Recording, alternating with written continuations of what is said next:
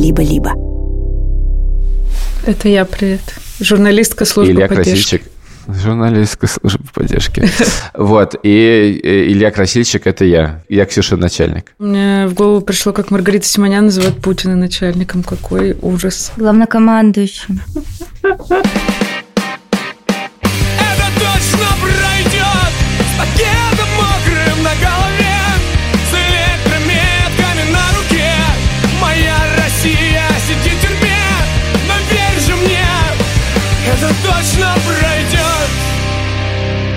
Привет, этот подкаст «Времени больше не будет». Его ведут Ксюша Миронова. Это я, привет. Илья Красильщик – это я. Мы раз в неделю рассказываем про политзаключенных, семьи политзаключенных, несправедливо осужденных, зовем разных гостей. Записываем этот подкаст уже третий сезон, и даже его слушает довольно много людей. И я не знаю, Ксюш, как ты, а я иногда думаю, стал бы я слушать подкаст про тюрьму. И мы решили обсудить, а кто вообще слушает подкасты про тюрьму, и как люди находят себе это силы. И поскольку мы решили в этом разговоре быть не одиноки, как водится, то мы позвали наших коллег из подкаста «Женский срок». Его ведут Ксюша Сонна и Саша Граф. Привет, ребята! Привет, Илья, привет, Ксюша. Привет! Меня зовут Саша Граф. Я уже пять лет изучаю женское заключение в России. И четыре года веду проект «Женский срок», где я стараюсь рассказывать побольше о женском заключении, приводить какие-то конкретные примеры истории женщин, примеры нарушений их прав в заключении и так далее. И еще стараюсь писать разные материалы СМИ, интервью с бывшими заключенными, ну просто да, о женском заключении. Меня зовут Ксюша. Я не так была погружена именно в женское заключение. Я работаю уже 6 или 7, я уже запуталась сколько-то лет в ОВД-инфо. Я предложила Саше делать подкасты, как-то развить женский срок, потому что мне очень нравился ее проект. Так мы стали делать наш подкаст вместе еще с несколькими чудесными девушками. У вас довольно много отзывов, и мне показалось, много есть фидбэка. Вы представляете как-то себе своего слушателя? Нас больше слушает женщин, но мужчин тоже довольно много нас слушает. Возраст у этих людей в среднем до 35 лет. И к моему удивлению, нас действительно много людей слушает, потому что, ну, я делала подкасты там до этого тоже про тюрьму, и правозащитные, и там и нарративные, и разговорные, и их, ну, чек 5000 на эпизод было, и это было прям круто, если так. А здесь какие-то совершенно другие цифры, и это было для меня, например, большой неожиданностью, потому что я вообще не думала, что кому-то будет настолько интересно слушать про женское заключение. И распределение тоже неожиданное, например, по платформам. Нас больше всего слушают на Яндекс Музыке, и я каждый день молюсь, чтобы нас там не заблокировали, потому что там действительно много людей находят наш подкаст, и они, мне кажется, не в нашем пузыре, условно, правозащитном каком-то журналистском. И для меня вот этот опыт довольно ценный. Хочется все-таки, конечно, спросить, сколько вас слушает? По-моему, у нас со всех платформ на наши 16, кажется, эпизодов больше 200 тысяч прослушиваний. Прикольно. Меня пугают, на самом деле, люди, которые пишут, когда новый сезон, я уже по два раза переслушала, типа, предыдущие выпуски. Меня это пугает. Ну, то есть, это, конечно, очень приятно, что кому-то настолько нравится наш подкаст, но я думаю о ментальном здоровье людей, потому что по второму разу слушать, как женщинам плохо в колонии в сезон, ну, мне кажется, это довольно жестко. Предыстория короткая. Мы записывали эпизод с Петей Лосевым, который сделал «Тюремный вестник», такой журнал, который он рассылает политзаключенным в колонии со сводками новостей за месяц. И у него довольно понятная цель. Он сказал, что если я сяду, так он в России, этот журнал продолжит функционировать, кто-то мне его будет присылать. Я как журналистка занималась темой тюрьмы до ареста Сафронова, но после этого как бы, ну, моя, в том числе некоторая психотерапия. У вас есть понимание, почему люди вообще извне, зачем они приходят за тюремным контентом? Моя главная теория заключается в том, что все-таки стало больше политических дел против женщин, и поэтому обществу стало интереснее знать, что же происходит в женских тюрьмах. Но про политзаключенных на самом деле больше знает Ксюша, и она вот э, сделала гид помощи политзаключенным женщинам. На самом деле там не только политзаключенные, но это не суть. Я знаю каких-то там конкретных женщин, которым я стараюсь помогать, переписываюсь с ними, но факт заключается в том, что их стало действительно больше. Учитывая, что у нас еще довольно много мужчин слушает, ну или людей, которые отмечают себя как мужчины в статистике, я думаю, тоже есть такой интерес, потому что действительно нас слушают мужчины с опытом тюрьмы, нам даже несколько раз писали – и мне кажется, им тоже интересно, как это происходит там. Но я думаю, людей с опытом тюрьмы э, не так много. Вот. Но у нас были несколько отзывов в духе «Слушаю вас подкаст, потому что думаю, что меня могут посадить». Типа, стало спокойней. Ну, нам такое тоже пишут. Ну, согласитесь, тема не самая популярная. Да, я как человек, который уже этим пять лет занимается, могу сказать, что тема не самая популярная. Я сталкиваюсь с таким мнением э, людей вне какого-то пузыря, что на этом можно похайпиться. Да там активисты себе, не знаю, каких-то там социальных очков, типа, на этом набирают. Это вообще не так. Это не тема, на которой можно собрать кучу, не знаю, денег, лайков и так далее. И вот эта история, что политзаключение – это какой-то социальный лифт, меня прям очень сильно бесит, если честно поломанные жизни, разрушенные отношения, жизни близких, и вот а никакой не социальный лифт. Я согласна. Ну, во-первых, мы говорим немного именно про политзаключенных но у нас фокус все-таки на обычных заключенных. Вот. И мне кажется, тюрьма ни для кого не социальный лифт. Потому что я вот тоже делала выпуск про поиск работы после того, как ты был политзаключенным. И если человек решил не идти в медику, в правозащиту, еще в какое-то такое место, то он оказывается в очень тяжелом положении. Потому что, во-первых, твое дело публичное, тебя очень легко нагуглить, и обычный работодатель скорее побоится тебя взять на работу. И если у тебя была какая-то узкая направленность специализации, то то время, которое ты потратил на заключение, еще на что-то, она может измениться, среда может измениться, рынок может измениться. И люди оказываются в такой ситуации, на самом деле, мне кажется, есть такая вот э, проблема, что если ты занимался чем-то, ну, не знаю, был инженером, человеком, который каким-то трудом занимается, который никак не связан с правозащитной или журналистской деятельностью и не решил пойти по этому пути, не решил там стать э, Надей Толоконниковой, Машей Алехиной, еще кем-то, Ваней Асташиным, тебе очень тяжело найти работу, тебе нужно переучиваться, никто тебя не хочет брать, и никто тебя не хочет брать как и с обычным опытом заключения, потому что, ну, ты получаешь вот этот немножко волчий билет, потому что на многие э, работы требуют справку там о судимости, несудимости, и работодатель, естественно, видит, что ты судим, и такой, да нафиг мне такой человек вообще нужен.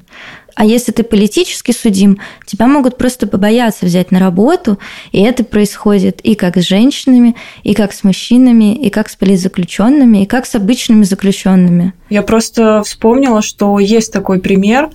Настя Левашова скоро выходит на свободу.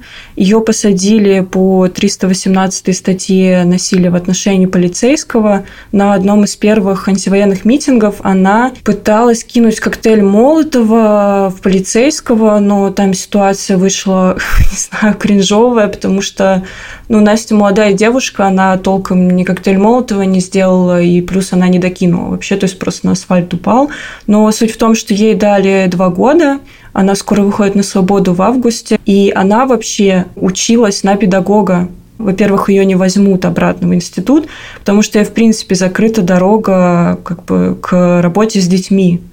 И что она будет делать, непонятно. Кто ее захочет брать на работу, непонятно. Я делала выпуск Кати Самуцевич, которая сидела по делу Pussy Riot, и Катя не стала никак монетизировать э, свою вот эту всю историю ей пришлось пойти заново на учебу, что тоже довольно большие деньги, которые, ну, слава богу, у нее там нашлись, и потом она очень долго искала работу. Никто не хотел ее брать. Мне кажется, что и в как бы монетизации своей истории в принципе, нет ничего плохого. Ну, то есть надо понимать, что не бывает так, что Политзек вышел на свободу, вышел на центр площади, сказал, я там, отсидел в России, и пришли какие-то, не знаю, натовские послы, выдали ему печенье, денег и всего остального. Ну, то есть это в основном как бы просто люди идут там в правозащиту и также работают. Часто это, ну, вообще какая-то безысходность просто, ты действительно больше никуда не можешь пойти вот у нас сезон длится 10 выпусков. 10 выпусков для меня это примерно тот период, за который ты можешь э, не успеть дойти до ручки и подумать, что я больше этим заниматься не готов. Вы же записываете столько же, сколько и мы, да? То есть это легко сравнивать. Лет прошлого года. Угу. Были моменты, когда вы думали, мы больше не можем этим заниматься? Это же мрак постоянный. Хочется чего-то светлого иногда, наверное, беззаботного приносящего деньги. Захотелось. Захотелось. А, ну, мне кажется, такого, чтобы прям мы больше не можем, мы не будем, у нас не было. Мы просто очень сильно уставали, и было... Ну, есть эпизоды, для которых сценарий действительно сложно писать. Так, не знаю, может быть, у Ксюши другое мнение, она больше не может, на самом деле, хочет уйти, но боится меня. Нет, я так не думаю. Ну, для меня опыт женского срока был в целом вдохновляющим скорее. Во-первых, потому что... Вдохновляющим. Да, но это было невероятно так, в том смысле, странные что я... мы люди все-таки, так, вдохновляющим. Но я раньше всегда подкасты делала одна. Вот, например, у меня был подкаст про ликвидацию мемориала. Понятно, это была не единственная моя задача, что МВД-инфо. И вот ты с утра пердохаешь в суд, стоишь 7 часов на улице в минус 27 градусов, берешь интервью у человека, у которого там убили его сыновей, просто расстреляли суд сам по себе очень сильно выматывает, а потом ты приходишь домой, и тебе надо еще эти шесть там часов материала, которые ты поназаписывал, слить в час. Ну, у меня, слава богу, на том подкасте был редактор, и я хотя бы могла с ним большое ему спасибо обсудить структуру, вот это вот все. Но все остальное я делала одна. Я искала одна героев, я писала одна сценарий, я записывала одна, я монтировала рыбу выпуска одна. И это было очень грустно, и еще в соотношении там с теми вот этими пяти тысячами прослушаний, я каждый раз думаю, господи, я потратил на это очень много часов своей жизни, и это послушали мало людей, и мне всегда было очень одиноко в этом состоянии. А здесь другой опыт, во-первых, оказалось так круто работать в команде, и так круто, что когда ты устал, еще что случилось, кто-то может подхватить твою задачку. Вот. Ну, у нас вот так. Нет, нет, безусловно, это, это самый кайф, что ты не, не думаешь о том, что если ты сейчас э, уйдешь куда-нибудь или устанешь, то все встанет. Да, да, но вот я не знаю, Ксюша, мне кажется, мы с тобой тогда вот э, праздновали этот ужасный Новый год с 21 на 22 год, и ты пришла, я сидела, доделала последний выпуск подкаста про ликвидацию мемориала. Вот я его доделала в ночь 31 на 1. Да, подтверждаю. Это было довольно одиноко. А здесь я пришла, и все такие заряженные, и хотят это делать, и всем интересно. И в этом смысле я такая, вау, а что так можно было? Мне кажется, там за 6 лет УВД-инфо я как бы более-менее получила вот эту прививку, что я не разламываюсь каждый раз, когда происходит какая-то жесть и жуть. То есть я иногда разламываюсь, конечно, но в целом я нормально уже, как бы моя психика адаптировалась э, к такому рода работе с такой информацией. Поэтому я скорее рада делать женский срок, и у меня очень много каких-то надежд. Мне хочется там выстроить систему, чтобы больше, может, даже помогали, чем рассказывали женщинам. И чтобы, не знаю, супер крутом будущем я вообще ездила на одну конференцию, и там мне рассказали, что в Великобритании есть отдельное радио для людей, которые сидят в тюрьме, и там чуваки просто собрались и решили, что люди в тюрьме слушают какой-то ужас, и они стали делать специальное радио для инмейтов, которое можно послушать только в тюрьме. Вот. И там как бы рассказы инмейтов, э, ну, инмейт это в смысле со, со, Сокамерники. Да, да, да. И там какие-то ну, программы, которые как бы вот э, существует отдельное радио, отдельное медиа просто для людей, которые сидят в тюрьме, там с новостями, с музыкой, с рассказами других заключенных, с каким-то опытом там реабилитации после заключения, все такое. Я думаю, блин, как круто, оказывается. У меня такая штука, что я иногда устаю и ничего не могу, и вообще просто и даже лежать не могу. И ухожу там в какие-то совсем плохие психологические состояния, но это скорее не с темой связано, просто с общим количеством работы и усталости. Просто я никогда про это не думала, но сейчас Ксюша про это сказала, и я поняла, что так как я все-таки большую часть времени работаю непосредственно в службе поддержки, и там я пишу людям и беру интервью у людей, там, у которых убила всю семью ракеты, например. И я поняла, что, в принципе, я сюда прихожу немножко отдыхать, ну, кроме выпусков про совсем какой-то ужас и насилие и мрак. В принципе, я прихожу, типа, о, можно тюремные мемы обсудить, класс. Планка у психики вот такая. Предлагается два аттракциона по очереди. Первый аттракцион такой. Представьте себе, что мы сейчас записываем рекламу подкаста «Женский срок», и вам нужно рассказать э, самые потрясающие факты, которые вы выяснили за последний год записывания э, подкаста. Вот я, например, это не самый, наверное, потрясающий факт, но вот я слушал ваш последний выпуск, и то, что таджиков переводит узбек, это, конечно, интересная деталь российской тюрьмы. Но давайте более удивительно. Что вы выяснили, изучая российскую женскую тюрьму? Но меня больше всего, конечно, задевает именно вот это навязывание гендерной идентичности женщина-женщина, да, и все эти безумные мероприятия, культурные, досуговые в колониях, когда там проводятся конкурсы на самую длинную косу, конкурсы песни, танцев, женщины в костюме березки, женщины, которые на 9 мая там маршируют, ставят спектакли, читают стихи. То есть, когда я на все это смотрю, у меня какая-то смесь вообще дичайших эмоций. То есть, ну это действительно, если ты отстраненно посмотришь, это выглядит смешно. Но потом ты понимаешь, что это нифига не смешно, потому что это определенного рода насилие, то есть женщины там по 8, 10, 12 часов без перерывов шьют форму для ментов или для дворников, а типа в свободное время они должны танцевать и слушать нотации про то, что женщина – это мать, что главное, чтобы вы поняли, нужно быть женщиной, нужно быть матерью, все такое, и тогда вы не будете больше совершать преступлений.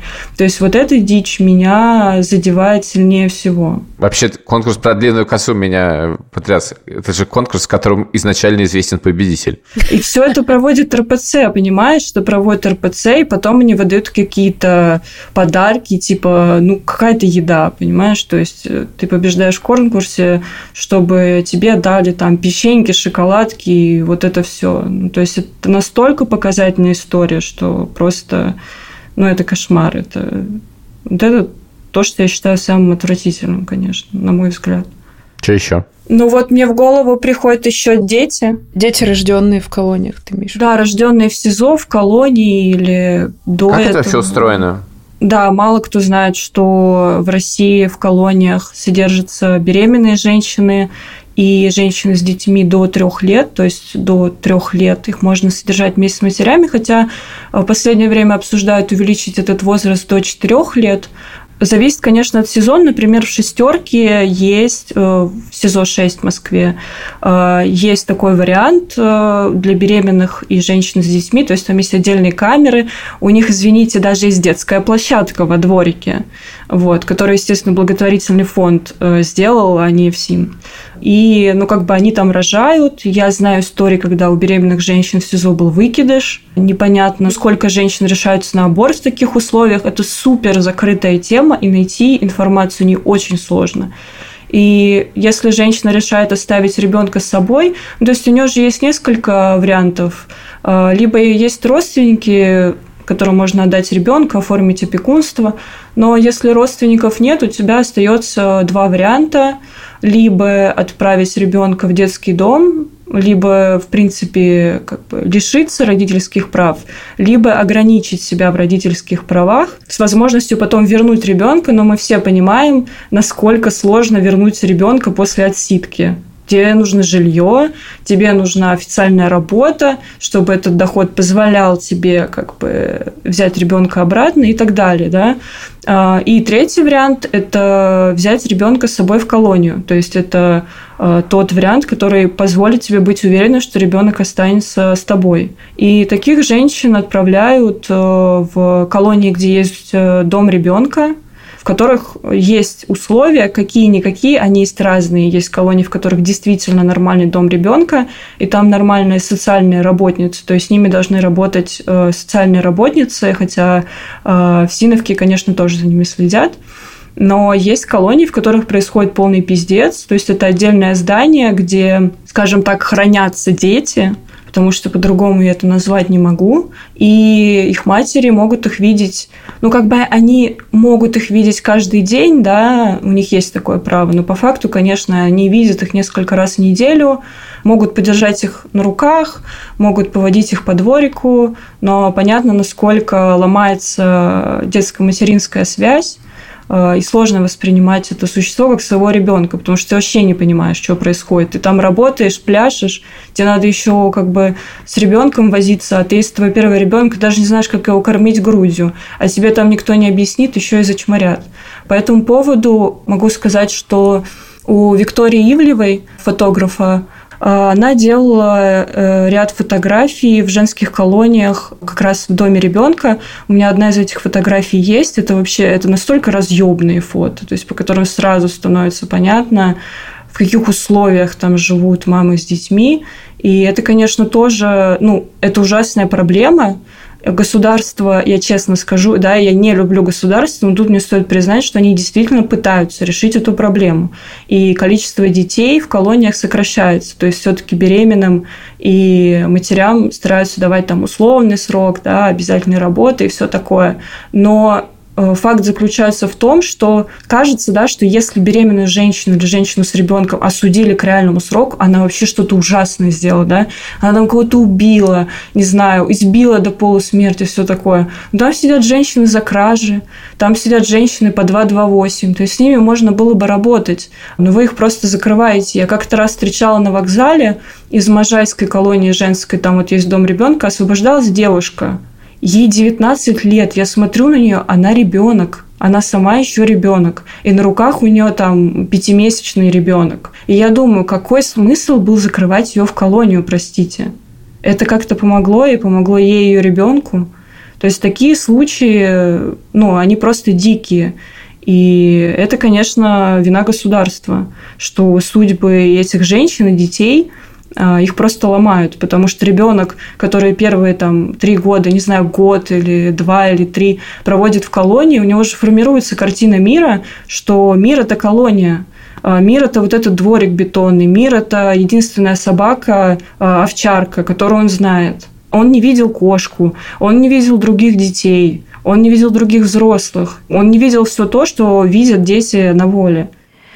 Самый эмоционально сложный выпуск, над которым я работала, он был про трансгендерных людей в заключении.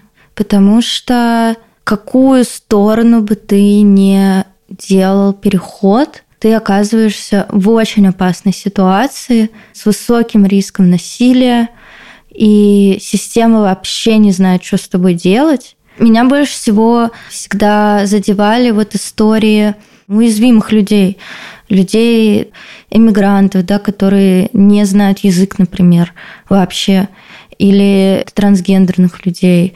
Для них этот опыт еще намного тяжелее, чем для человека, который средний вот житель российского города, не знаю, там поймали его на закладке ее, вот, это совершенно, конечно, другой опыт, нежели ты там, вот меня очень поразила история, но это не про обычную э, заключенную, это про политзаключенную, есть такая девушка Хасани Кобра, она уехала из Афганистана, когда там власть захватили талибы. Она уехала э, в Украину.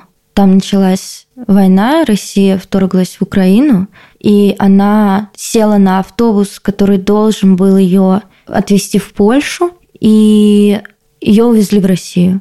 О, господи. И посадили там в СИЗО. Это она ошиблась автобусом или ее обманули? И что ее случилось? обманули, ее обманули.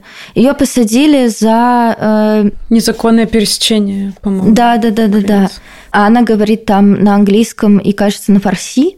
Ну, мне кажется, это просто какая-то жесть. Ты уехала от талибов в страну, в которой потом, вскоре после этого, началась война, и тебя увезли обманом в страну, которую эта война начала, и отправили там в СИЗО. Да, и стоит вопрос о том, что ее могут вернуть в Афганистан. Да, ее из СИЗО сейчас перевели в Центр временного содержания иностранных граждан, что отдельная тоже какая-то безумная квази-сущность, то есть это, ну, по сути, тюрьма, но как бы не тюрьма. И тоже вот в этом выпуске, в последнем, мы про это говорили, про то, как они устроены, эти свиги.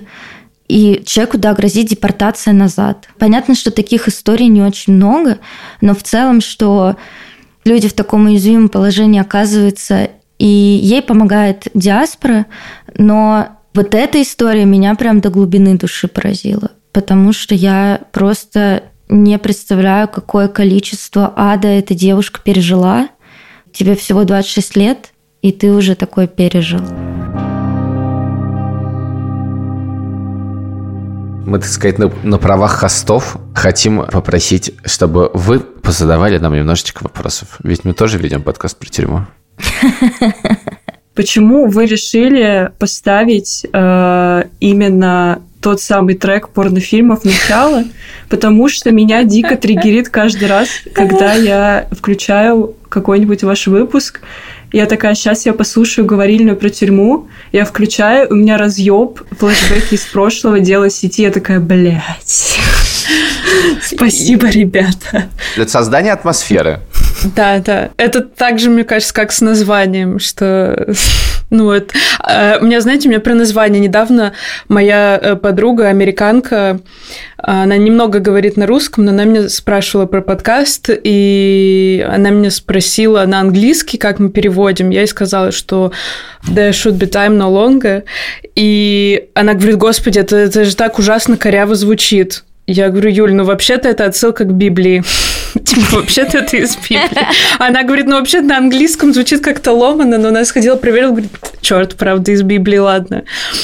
Ну, Вот, в принципе, э, был- в Библии фразы такие, да, не, не всегда понятные, да, сложно устроены. Так люди не говорят. Был вариант, я точно помню, СБПЧ «Это море соленое» или «Ты просто заплакала», но какой-то сейчас я рада, что не он. Мне кажется, он слишком грустный. А сейчас у нас просто веселье Так это, это пройдет. Это, это пройдет. Это же... Послушай, это одна из самых разрывных и тяжелых песен, мне кажется, про современность. С фразы «это пройдет», да, мне кажется, в это поверить довольно сложно. Можно я перескажу чужую шутку из Твиттера, э, которая звучала так, кажется, ребята из порнофильмов напиздели, в- когда назвали трек «Это пройдет».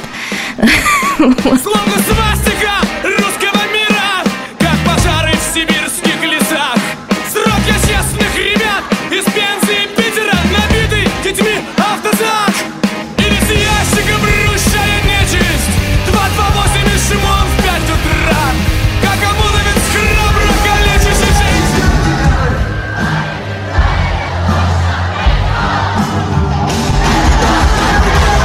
Я дружу с Юликом Бояршиным, и он недавно вот вышел из тюрьмы, и он вот тот, как там ребята из Пензы, из Питера, и ты такой, бля, да что-то как бы вот, ну, как бы даже Юлик уже вышел, а стало как бы только хуже. И хуй знает, когда это все пройдет. Я тоже историю вспомнила, она тоже связана с политзаключенной, с Ольгой Бендас, ее тоже по 318 судили, это были митинги, когда Навальный вернулся в Россию, и она отняла дубинку у ОМОНовца, которая избивала пожилого человека. Ее тоже ее на два года закрыли, и я ездила ее встречать из колонии. Естественно, как бы источников информации в колонии у него было мало, у него был телевизор. Сезона вообще поставила сокамерицам запрет э, включать, э, там, не знаю, Россию, 24 или что, там, Первый канал. Вот. И, короче, она вышла, и я начала рассказывать, что произошло за эти два года. Она охуела и сказала, блядь, можно меня обратно отвезти? на таких примерах действительно, ну, у тебя дикая дизмораль появляется, потому что ты понимаешь, люди сели, да, за свою политическую позицию, за какие-то конкретные действия, и, по сути, они отсидели для того, чтобы выйти и увидеть, да, что все стало еще хуже. Это очень сложно воспринимать. Я рассказывала уже в нашем подкасте про книгу Макентайра «Агент Соня», про Урсулу Кучински, главную шпионку Советского Союза, и просто там был эпизод про, не помню, как его звали, но, в общем, тоже советского шпиона, который тусовался там в нейтральной Швейцарии, и в какой-то момент э, его там, значит, арестовали швейцарцы и сказали, что мы знаем, что ты шпион, давай-ка уезжай из Швейцарии, из нашей прекрасной. Он им сказал, нет, если вы меня сейчас отпустите, то в Союзе не поверят, что меня просто так отпустили давайте-ка я посижу лучше. Ну, они сказали, либо, либо ты уезжаешь, либо мы тебя посадим. Он сказал, нет, я лучше посижу. И он реально отсидел, по-моему, три года э, в швейцарской тюрьме, писал мемуары и, и писал, что это было лучшее время в его жизни. Там вокруг войны, трэш, а он сидел в швейцарской тюрьме и, в общем, был очень всем доволен. У вас нет э, чувства, что тюремный контент, о котором мы сегодня говорим, очень сильно разделен в том смысле, что есть ну, вот какой-то просветительский, там, журналистский, активистский, но есть еще огромный пласт тюремного контента, там, YouTube-видео, как заходить в хату. Я видела в ТикТоке есть люди, которые были в заключении и рассказывают об этом. Не скажу, что с просветительской точки зрения. Нет у вас чувства вот этого разделения и соприкасаетесь ли вы, смотрите ли вы сами э, такой контент, вот такой супер кликбейтный? У меня, кстати, есть теория по поводу того, почему нас стали слушать много людей, потому что мы делали такую оболочку, типа тоже у нас есть. Как заходить в хату? Типа СИЗО.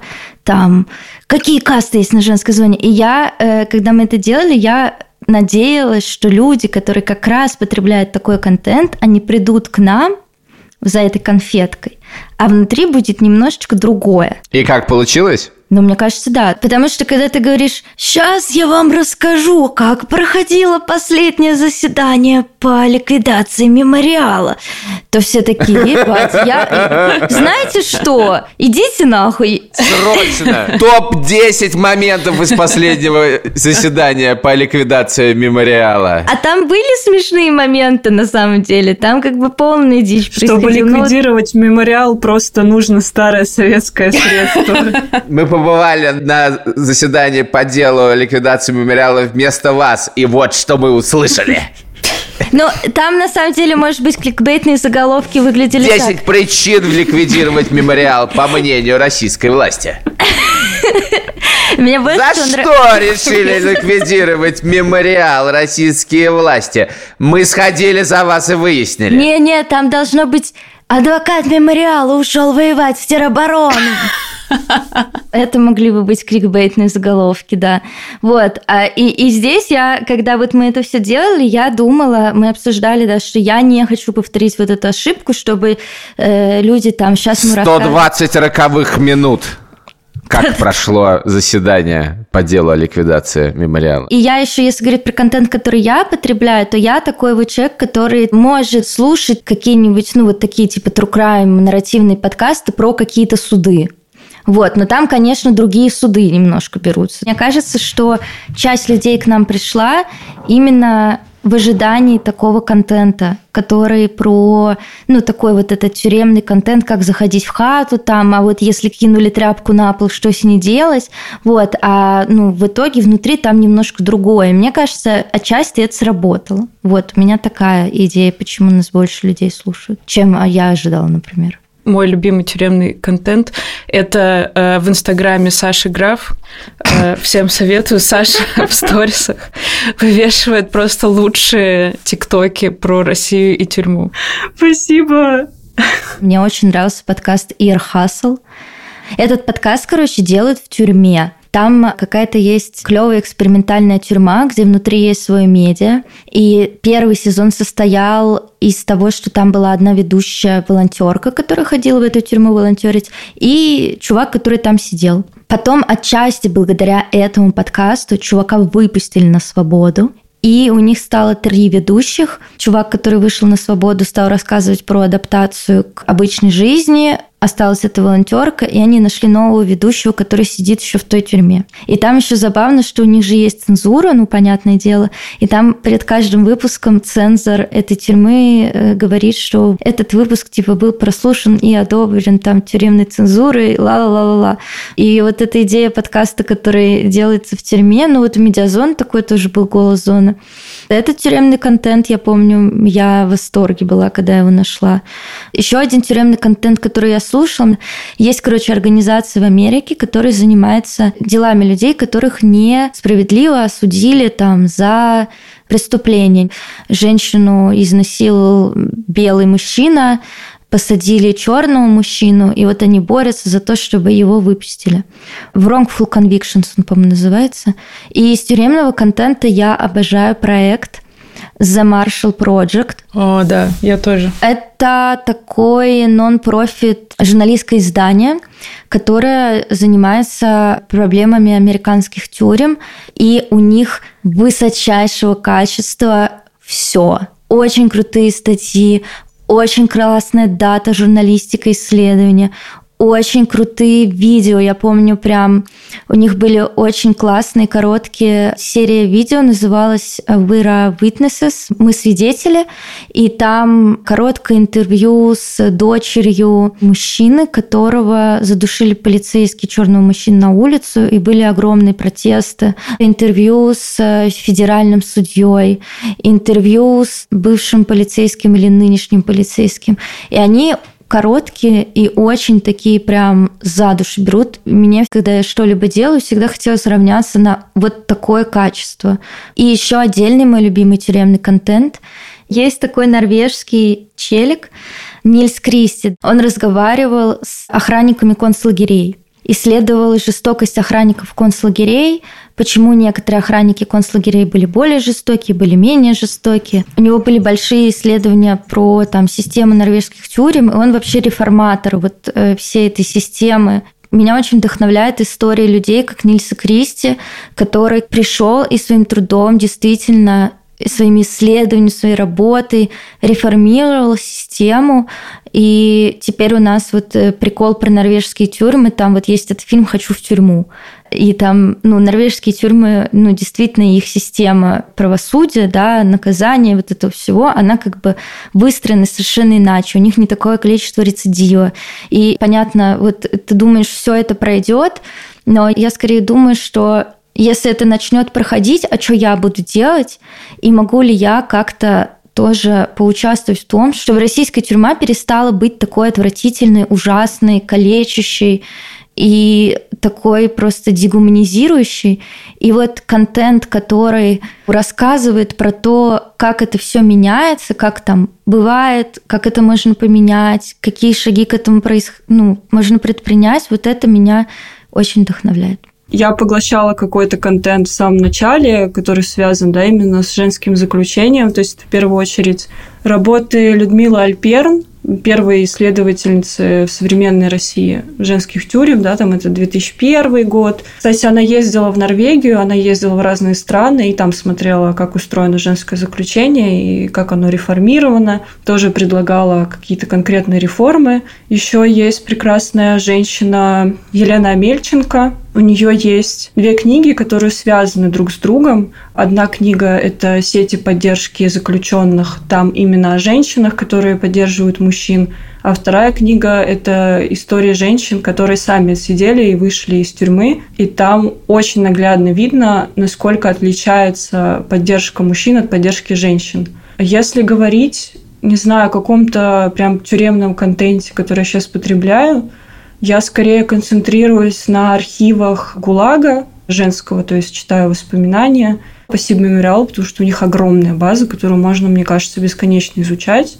И еще я закапываюсь в историю Российской империи и ранней советской власти, то есть конец 19-го, начало 20 века, тоже много воспоминаний, стараюсь как можно больше найти информации именно о женщинах, политзаключенных первых, но и мужчин тоже читаю. То есть, по сути, это первые воспоминания о том, как устроена тюремная система, потому что именно политзаключенные смогли описать ее как можно масштабнее.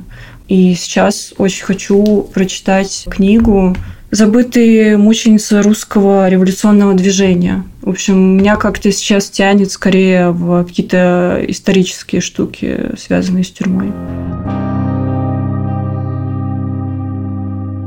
Может, напоследок вспомнить что-то смешное, Саш? Я помню, мы обсуждали тиктоки женщин, которые ждут мужчин из тюрьмы. Вот. Ох. Ну, Короче, есть тиктоки, это отдельная категория женщин, которые отсидели, и они снимают, типа, о том, как тюрьма им помогла, типа, какие они сейчас счастливые, какая у них жизнь хорошая. И я залипаю в это, чтобы просто как-то анализировать, типа, насколько СИН ломает психику человека. Не хочу лишать субъектности этих женщин, но не знаю, типа, есть одна женщина, которую я периодически смотрю, она 6 лет отсидела по 228, и она счастлива. И ты за нее счастлива, я надеюсь. Но у нее все нормально, походу. Ну, В общем, мы все счастливы. Мы все счастливы. счастливы. Счастливы. Давайте на этом закончим. Да. Счастье. спасибо вам огромное. Счастливая страна, счастливые люди. Спасибо вам большое. Счастливый Спасибо. подкастер заканчивает счастливый выпуск и начинает свой счастливый день. Э, Счастливые слушатели ставят нам оценки и пишут счастливые комментарии. Этот э, выпуск делали счастливая служба поддержки еще более счастливая студия подкастов «Либо-либо», а также несколько других счастливых людей, а именно звукорежиссер Эльдар Фатахов по кличке Счастливый, э, продюсерка Лика Кремер, редактор Андрей Борзенко. Обложку сделала Алина Глушанок. Посмотрите, какая у нас счастливая обложка. И самое счастливое, что у нас есть, это песня группы порнофильмы. Это пройдет. Спасибо большое.